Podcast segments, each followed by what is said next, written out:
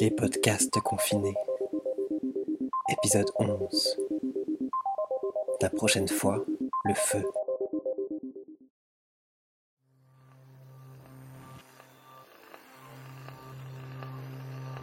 We all have our demons, our faults, our imperfections, and our insecurities, none of which make us inhumane. This is our tale. The proton, the neutron, the electron, the positive, the negative, and the ground, the trial, the person, and the story of. Et mon cachot trembla. Lettre à mon neveu à l'occasion du centenaire de l'émancipation. Mon cher James, voilà cinq fois que je commence cette lettre et cinq fois que je la déchire. Constamment, je vois ton visage, qui est aussi le visage de ton père, mon frère. Comme lui, tu es coriace, sombre, vulnérable, ombrageux, avec ce qui pourrait très bien passer pour un côté querelleur, parce que pour rien au monde tu ne voudrais pouvoir être pris pour un lâche. Peut-être en ceci ressembles-tu à ton grand-père, je n'en sais rien. Mais une chose est certaine, c'est que ton père et toi-même lui ressemblaient beaucoup physiquement. Quoi qu'il en soit, il est mort, ne vous a jamais connu et sa vie a été misérable. Il avait perdu la partie longtemps avant de mourir, parce que au fond de son cœur il croyait vraiment ce que les blancs disent de lui. C'est en partie à cause de cela qu'il devint un tel saint. Ton père t'a certainement parlé de tout cela. Ni toi, ni ton père ne manifestaient de fortes tendances à la sainteté. Vous appartenez véritablement à une autre époque, être un produit de cette migration des Noirs vers ce que Feu Edward Franklin Frazier appelait les cités de destruction.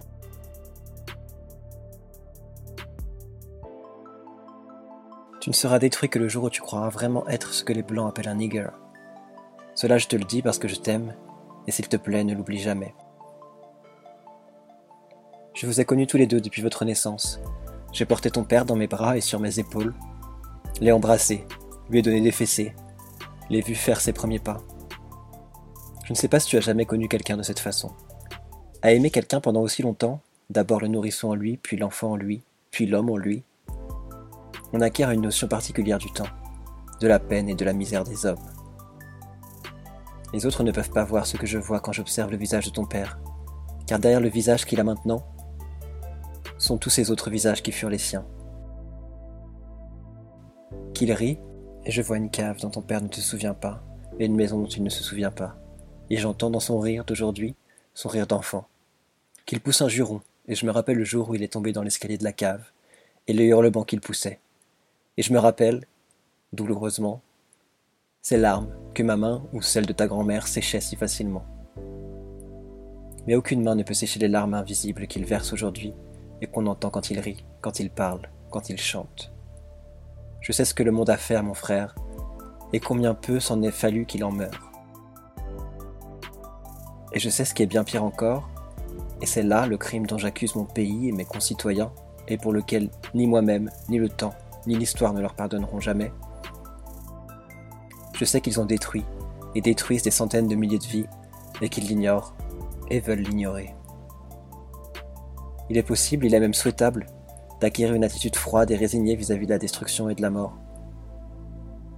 Car c'est dans ce domaine que la plupart des hommes ont fait preuve des plus grands talents tout au long de ce que nous connaissons de l'histoire. Mais, et ne l'oublie pas, la plupart des hommes ne signifie pas tous les hommes. Mais ce qui n'est pas admissible, c'est que les responsables de tels ravages soient aussi innocents. C'est leur innocence qui constitue leur crime. Eh bien, mon cher filleul, c'est à cause de ces gens innocents et pleins de bonnes intentions, tes compatriotes, que tu es né dans des conditions guère différentes de celles que Charles Dickens nous a décrites comme typiques du Londres d'il y a plus d'un siècle.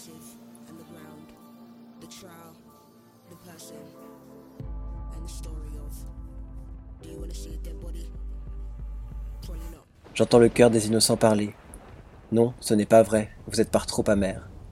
Mais c'est à toi que j'écris cette lettre pour que tu saches mieux comment te conduire à leur égard. Car la plupart ne sont pas véritablement conscients de ton existence.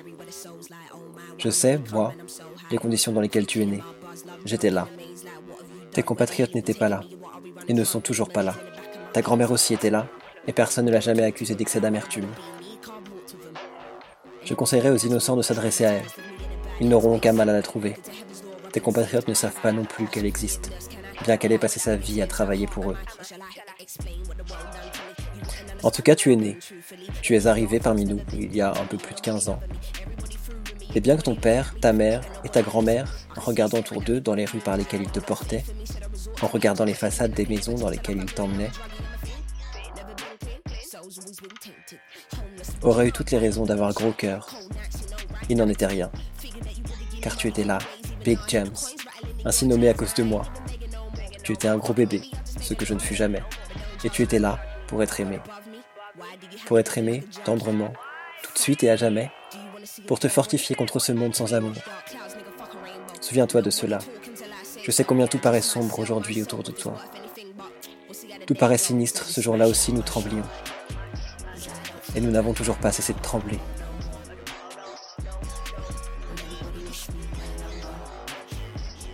Mais si nous ne nous étions pas aimés, aucun d'entre nous n'aurait survécu. Et maintenant, il faut que tu survives, parce que nous t'aimons, et aussi à cause de tes enfants, et des enfants de tes enfants. Cette nation innocente t'a relégué dans un ghetto, au fond duquel elle comptait, en fait, te voir périr. Il me faut ici énoncer précisément ce que j'entends par là. Car nous arrivons au fond du problème, aux racines de ma querelle avec mon pays. Tu es né là où tu es né, et tu as été confronté avec l'ennemi avec lequel tu as été confronté parce que tu étais noir, et pour cette seule raison. Ainsi avait-on fixé, et à jamais pense-t-on, des bornes à ton ambition.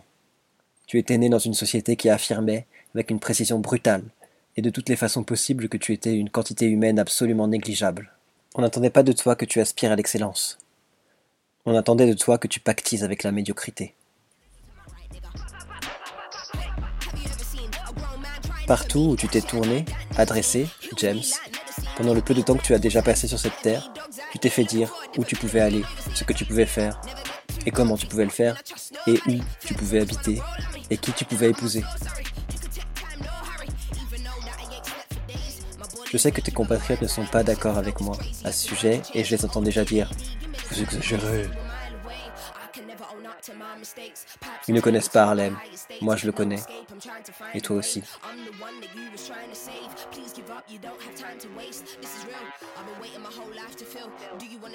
Ne prends la parole de personne pour argent comptant, la mienne non plus. Méfie-toi à ton expérience. Sache d'où tu viens. Si tu sais d'où tu viens, il n'y a pas de limite à là où tu peux aller.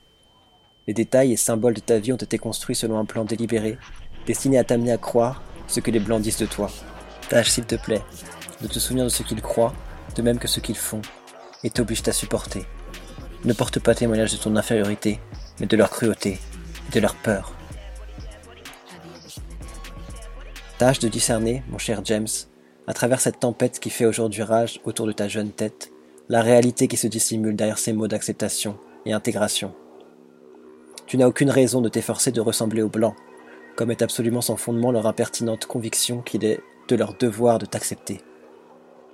Ce qu'il y a de vraiment terrible, mon vieux frère, c'est qu'il est de ton devoir à toi de les accepter.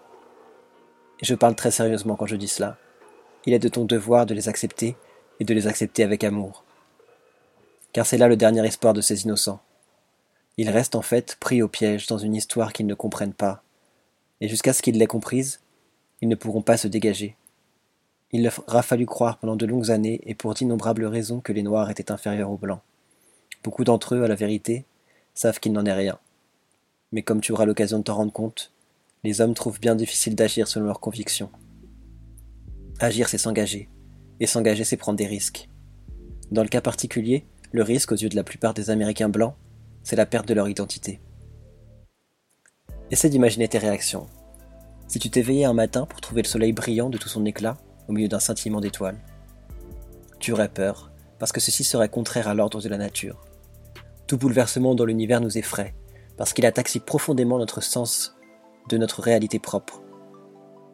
Eh bien, dans le monde des Blancs, le noir a rempli la fonction d'une étoile fixe, d'un pilier immobile. Il abandonne sa place, et le ciel et la terre en tremblent jusqu'à leur fondation.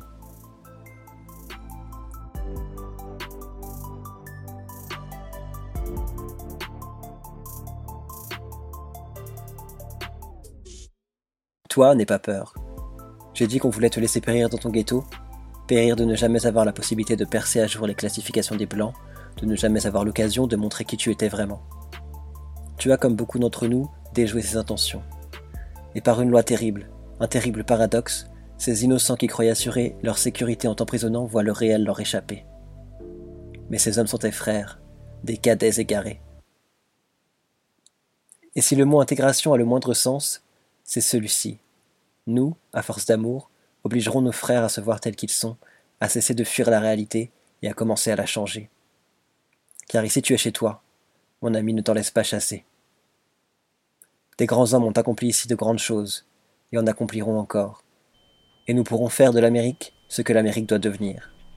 Ce sera dur, James, mais tu es issu d'une race de paysans solides, d'hommes qui cueillaient le coton, barraient les fleuves, construisaient des chemins de fer, et alors que tout semblait les en défier, se sont acquis une dignité inattaquable, monumentale.